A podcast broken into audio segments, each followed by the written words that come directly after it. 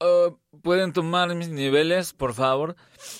Sí, yo soy Víctor Hernández y estoy a punto de grabar el programa. ¿Qué? ¿Me suena la nariz? Ah, sí. Uh, ¿Así está mejor? Uh, perdón, es que desde ayer me siento muy mal. Con esta nariz moquienta y la garganta adolorida. No sé si pueda seguir con el programa o con la vida. Bueno, lo, lo voy a intentar. Va de nuevo. Bienvenidos a Historias Cienciacionales. Mi nombre es Víctor... Eh, ay, Hernández. Y me siento tan mal que parece como si hubiera estallado una guerra dentro de mí. El Instituto Mexicano de la Radio presenta Historias Cienciacionales. Ciencia para tus oídos.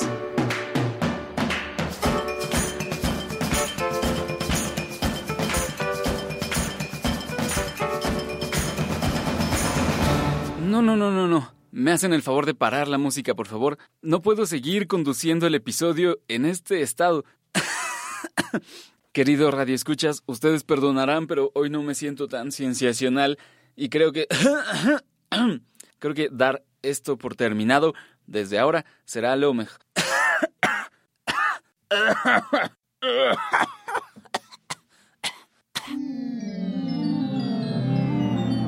Hola, hola.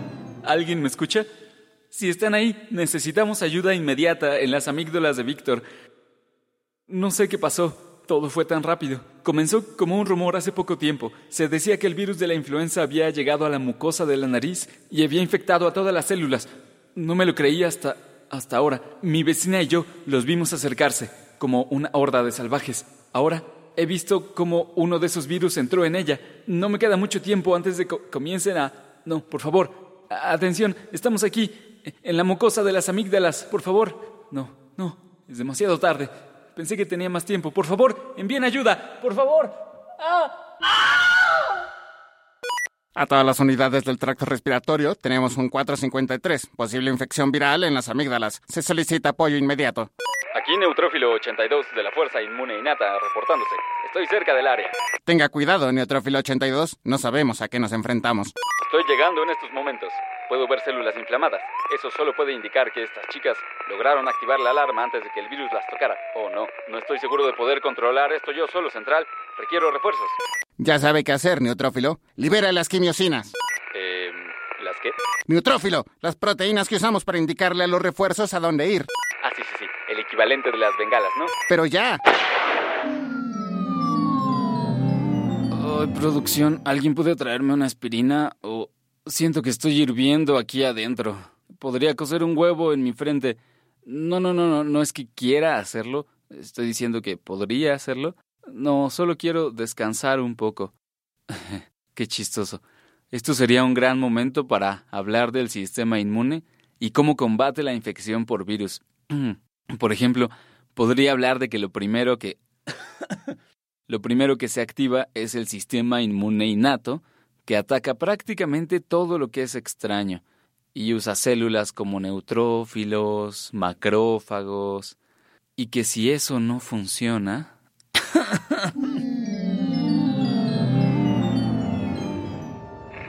Central, el enemigo nos supera por mucho. Estamos perdiendo fuerza aquí. Describa la situación, Neutrófilo 82. Al llamado de auxilio respondieron otros compañeros y agentes especiales de la Fuerza Inmune Innata, los de siempre, en los que se puede confiar. Esos grandotes blancos que se comen a las células infectadas. ¿Macrófagos? Use su nombre oficial, Neutrófilo.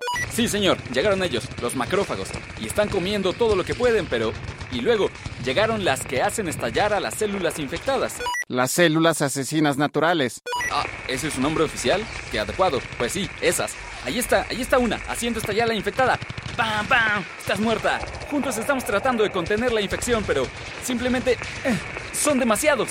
El virus infiltrado por nuestras líneas de defensa. Lo siento, chicos. Ahora solo podemos confiar en nuestros verdaderos refuerzos. Central, ¿no se referirá a...? Sí, llamen a la fuerza inmune adaptativa.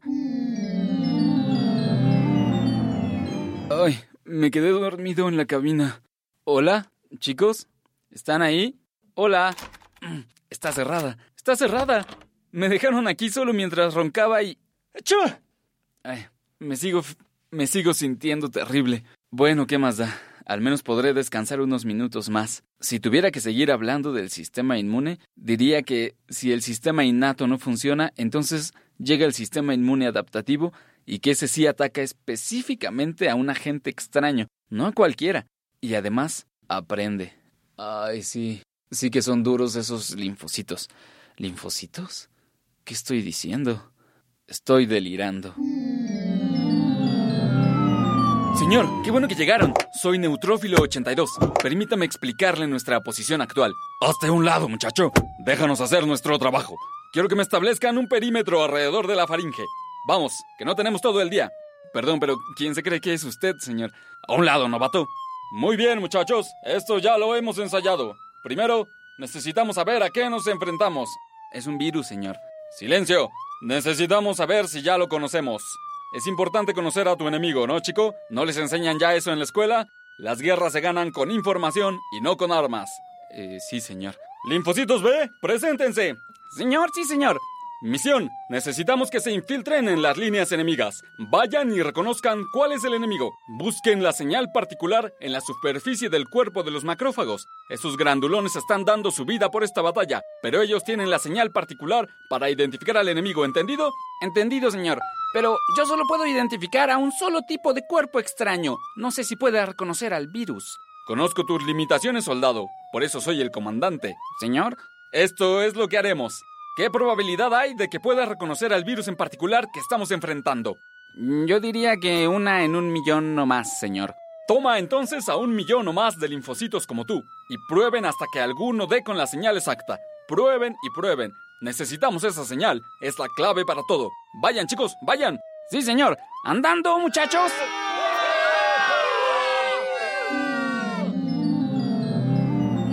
¿Dónde estoy? ¿Sigo en cabina? siento que ya han pasado días. al menos sé que mis linfocitos B ya deberían haber encontrado al antígeno específico de ese horrible virus espantoso, hijo de... y entonces que se preparen porque les van a caer todos los linfocitos T y, y los macrófagos y... hombre, va a estar bien bueno. Linfocito B, informe. Señor, Probamos millones de combinaciones, pero al fin una de nuestras armas de reconocimiento se acopló con la señal de identidad del virus. Excelente. Siguieron el protocolo, supongo. Afirmativo, señor. Tomamos al recluta que reconoció al virus y le dimos instrucciones para que se reprodujera sin cesar. Muy bien. Acuartelen a algunos de esos soldados elegidos, que los usaremos después. ¿Y la producción de las armas? Los anticuerpos específicos contra el virus. También se comenzó la producción en masa de ellos. Ahora Todas las células infectadas con el virus están marcadas. Excelente. La parte que sigue me encanta. ¿Dónde están los linfocitos T? Esperando órdenes, señor. Dígales que ataquen a discreción, que busquen las células marcadas con anticuerpos y que las hagan estallar. En poco tiempo no habrá ninguna célula infectada con el virus. Estamos cerca de la victoria, soldado. Vaya, vaya. Sí, señor. Atención, linfocitos T. Ahora solo es cuestión de tiempo. Hola, hola a todos. Oigan, sí se dieron cuenta de que estuve enfermo, ¿verdad? No, no, gracias, ya, ya estoy mejor, ¿eh? Muchas gracias. Lo único que me consuela es que ahora yo ya soy inmune a esta cepa del virus, mientras que ustedes... exacto. Salud. Bueno, ¿en qué estamos hoy? Caballeros, felicidades por una victoria más. Tú, soldado linfocito B, ven acá. Señor. ¿Cómo te llamas? Víctor Bernardo. Tú fuiste el que encontró el antígeno, ¿verdad? Sí, señor. ¿Y te multiplicaste lo suficiente? Sí, sí. Bien, bien. Tendremos que dejar a algunos de tus clones acuartelados. Em, ¿Por cuánto tiempo, señor? De por vida. No sabemos cuándo regrese este virus y hay que estar preparados. Espero que no tengan planes. Em, bueno, algunos me dijeron que habían encontrado al amor de sus vidas, pero supongo que pueden sacrificar eso por, por mantener seguro su, su hogar. Así me gusta, así me gusta, muchacho. Se informa a toda la población del cuerpo que acabamos de obtener inmunidad contra la influenza de este año.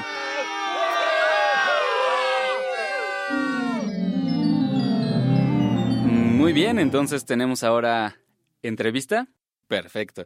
Y el tema es... Ah, sistema inmune. Me parece muy adecuado. Ahora regresamos para la entrevista. No se vayan. Vamos a un corte y regresamos. Escuchas historias cienciacionales. Ciencia para tus oídos. Ciencia para tus oídos.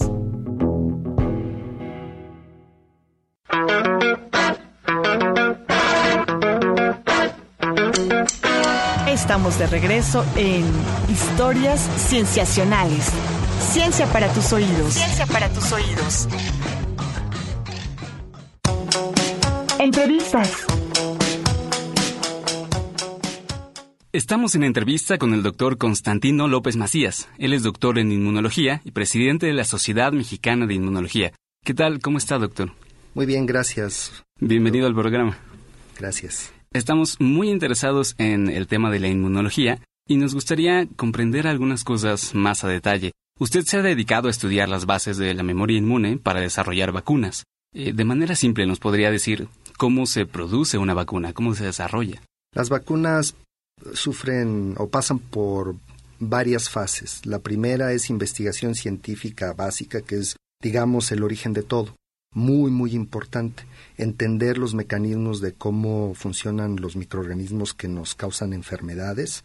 Entender cómo el cuerpo se defiende, el organismo se defiende contra la, infección. Toda esa parte es, es, fundamental, es la, el inicio de todo. Entonces se identifican qué partes del microorganismo activan las defensas del cuerpo y se identifican cuáles son las ramas de esas defensas, que es la respuesta inmune, son importantes para protegernos. Después de ahí se desarrollan prototipos. Estos prototipos pasan por ensayos extenuantes en diversos modelos experimentales, en animales, para ver cómo funcionan y que no ocasionen daños o enfermedad. Después de que pasan esta etapa en los animales, se prueban en humanos, en un ensayo que se llama fase 1. Entonces, la primera vez en humanos donde se ve que sean seguras y que generen una buena respuesta inmune, que no le generen ningún daño al organismo. Después, ya si pasan esta fase, van a fase 2, donde se utilizan más personas, alrededor de 100, 200 personas, y, se ven qué dosis son eh, importantes para hacerlo. luego viene la fase 3 y la fase 4 en grupos mayores de personas en diferentes países. Y esto lleva mucho tiempo, entonces las vacunas se prueban exhaustivamente para ver qué funcionen y que sean seguras. Claro, tienen muchos puntos de control antes de extenderse su uso. Muchísimos puntos de control y eh, están las autoridades y los demás científicos muy pendientes de lo que está ocurriendo para que las vacunas que se le ponen a la población sean muy seguras. Y hablando de cómo funcionan en particular, podemos decir que estamos aprovechando cómo funciona nuestro propio sistema inmune.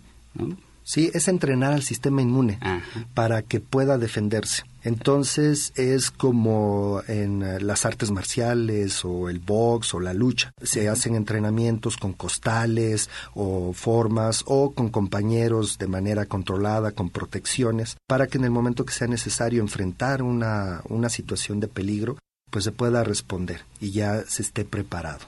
Claro. Usted también ha trabajado en particular con el virus de la influenza y existen distintas variedades de este virus. Quizá la más famosa en México, de la cual tenemos mucha memoria, es la H1N1. Pero también existen otros tipos de cepas, diferentes nombres, ¿no? H5N1, etcétera. ¿Cuál es la diferencia entre ellas? Si quiere, hablamos primero de eso. Sí, los virus de influenza están constituidos por varias proteínas son moléculas que están en su superficie, la superficie de estos virus, y una de ellas es la hemaglutinina y la otra es la neuraminidasa. Entonces hay varios tipos de hemaglutinina, que es la H, entonces por eso se le ponen diferentes números, si es la 1, la 2, la 5. Y la N es la neuraminidasa y también hay varios tipos, entonces dependiendo la combinación. Es como si fueran eh, estas piezas para construir castillos y, eh, entonces eh, hay piezas y se puede usar la 1 con la 2, la 5 con la 3, etcétera. Y eso es lo que hacen los nuevos virus. Y estos cambian cada año o a veces dos, tres años. Estas cepas están cambiando constantemente y eh, por eso es necesario actualizar la vacuna. Hacer nuevas vacunas para las nuevas cepas. Sí, a diferencia de vacunas para otras enfermedades que prácticamente son de por vida, Sí, eh, otras enfermedades, eh, los microorganismos que producen otras enfermedades a veces no cambian tanto. Entonces permite hacer vacunas y que estas nos puedan servir siempre. En el caso de la influenza y en el caso de la, del virus de la inmunodeficiencia humana, de el que produce el SIDA, cambian muchísimo. Entonces, eh, por eso en el caso del SIDA no ha podido desarrollarse una vacuna que esté disponible. En el de influenza cambia mucho, y, pero cada año se están construyendo nuevas vacunas para enfrentarlo. Usted nos hablaba también acerca de todo este proceso controlado para producir vacunas y nos gustaría tomar este punto de nuevo porque, bueno, actualmente existen algunas personas, grupos de personas que parecen sentir desconfianza hacia las vacunas, incluyendo en la de la influenza también, que han surgido movimientos llamados antivacunación. Nosotros pensamos que esto es más bien producto de una tal vez falta de información. Entonces nos gustaría preguntarle cuáles son los datos científicos que respaldan los beneficios de la vacunación, los beneficios de entrenar nuestro sistema inmune usando fragmentos de los microorganismos. Sí, esto es muy importante. tienes toda la razón, es desinformación. Ya se nos olvidó lo que es vivir epidemias. Te pregunto, ¿conoces a alguien que haya tenido viruela? No. Polio. Mm, sí, son enfermedades que ya nos olvidamos de ellas gracias a la vacunación. Entonces, aparte que están los datos duros, las publicaciones, los análisis científicos fuertes, lo podemos ver de manera lógica y empezamos a ver que ya no hay muchas enfermedades que antes escuchabas o, o se leían en los libros. Hace no más de un siglo, muchas de estas enfermedades mataban a gran parte de la población. Cuando alguien estornudaba, la gente decía Jesús. ¿Sí? O, ahora decimos salud y lo decimos porque en esa época era como una especie de palabra de poder para protegerse. Claro, un eh, deseo de sí, porque la gente se moría. Ahora ya no tenemos eso. Pero desde que se inició la era de la vacunación a finales del siglo XVIII, cuando empezó Jenner con la vacuna, desde ahí surgen los movimientos gente que por ignorancia decía que les iban a salir vacas de las orejas y que generaban daño. Las primeras vacunas no eran como las que tenemos ahora, si eran con más riesgo. Entonces, pues obviamente esto fomentó este espíritu y se ha mantenido. Eh, recientemente se ha publicado, se publicó a finales de los noventas un artículo donde decía que estaba ligado a algún tipo de vacuna con autismo y después se comprobó que no hay relación, pero la gente se va quedando con eso. Y esto viene porque también, gracias a las vacunas, ya no tenemos tantas enfermedades y ya no vivimos con el miedo, ya se nos olvidó. Las madres todavía en los 50, cuando venían las épocas de polio, era un terror similar a lo que está pasando ahora con el ébola. Imagínense la situación. El ébola ahora que llegara a México qué efecto tendría sobre nosotros porque no hay vacuna. Exacto. Y eso pasaba con la poliomielitis. Los pueblos enteros se cerraban, la gente no iba ahí, las madres encerraban a sus hijos por el miedo a que les diera la polio porque se morían los niños y si llegaban a sobrevivir les quedaban estas secuelas, una pierna más delgada, no podían caminar muy bien de por vida. Entonces ahora no tenemos eso. Entonces, aparte de que yo te puedo mencionar que hay ensayos y hay publicaciones con datos rigurosamente evaluados, científicos, lo podemos ver con la lógica y podemos leer en la historia que antes todas estas enfermedades mataban a mucha gente y ahora no. Y eso es gracias a las vacunas. Claro. Y precisamente hablando de enfermedades contra las cuales no existen vacunas y que menciona el caso del ébola, es también importante resaltar que por ejemplo, el virus de la influenza eh, provoca más muertes al año de lo que eh, puede provocar el ébola mismo. Entonces, en ese sentido, ¿usted recomendaría buscar vacunas contra la influenza anualmente? Sí, porque de las personas que les da influenza, algunas mueren. Son poquitas, pero no queremos ese riesgo, ¿verdad? Y da influenza porque como cada año hay que vacunar, no todo el mundo se vacuna. Eh, a veces dicen, es que me duele un poco, es que me genera como si tuviera gripa, eh, eh, me da mucha reacción, entonces la gente no se lo quiere poner. Pero del otro lado tienes la posibilidad de morirte. Es chiquita, pero está la posibilidad. Entonces a veces no lo pensamos así. La verdad es que por más eh, feo que te vaya con la vacuna, pues es dolor y te sientes un poquito mal, un poquito de fiebre, pero más vale eso a que jugarse la vida cuando viene la epidemia. Entonces conviene, y además de que eh, protegemos, al protegernos nosotros, también protegemos a otra gente, porque no nos infectamos y no pasamos esta infección a nuestros seres queridos. Exactamente. Bueno, doctor, ahora nos gustaría platicar un poco más acerca de, por ejemplo, podemos empezar con el tipo de investigaciones que se realizan en la Sociedad Mexicana de Inmunología. La Sociedad Mexicana de Inmunología tal cual no desarrolla investigación científica, promueve el desarrollo de la inmunología en el país a través de vincular a los científicos, a los alumnos, eh, académicos, y a través de seminarios, cursos, eh, congresos, proporcionando un foro de discusión para el intercambio académico y científico. Pero los miembros de la sociedad hacen investigación. Número uno, para entender cómo funcionan las defensas, es decir, nuestro sistema inmune, cómo nos protege contra las enfermedades. Y esto es muy importante porque si no sabemos las partes de un coche, ¿cómo podemos arreglarlo? Entonces, lo primero es entender todas las partes, conocerla y cómo funciona. Y en eso estamos en pañales en todo el mundo a pesar de que aparentemente hemos llegado a grandes avances, todavía no conocemos todas las células del sistema inmune y no conocemos muchos de los mecanismos. Por ejemplo, cómo se induce la inmunidad, es decir, la protección contra la infección de larga duración. Mm. Y esto es muy importante para poder desarrollar vacunas. Y también de ahí la importancia de que se promueva más recursos para la investigación en este campo. Así es, como no se invierte lo suficiente y en general en todo el mundo, no nada más en México, aquí todavía el, asunto es más álgido, pues no conocemos muy bien lo que está sucediendo y entonces no estamos muy preparados para enfrentar nuevas enfermedades. Tenemos muchas enfermedades locales, chagas, leishmania y muchas cosas que pues ocurren en, en, poblaciones en México, en ciertos lugares, en gente pobre y bueno, esas no las voltean a ver porque no son tan famosas pero ahí están y mucha gente sufre. Y nosotros como mexicanos tenemos la obligación de trabajar y estudiar y buscar soluciones a eso. No lo van a hacer los americanos ni los europeos porque ellos no tienen el problema. Ellos van a producir la de influenza, ahora la del ébola porque probablemente les llegue, pero estas otras enfermedades no son prioritarias para ellos y deberían de ser para nosotros que la tienen nuestra gente. Claro, definitivamente. Finalmente, doctor, nos gustaría en este último minuto que nos queda hacerle una pregunta más enfocada al ámbito personal.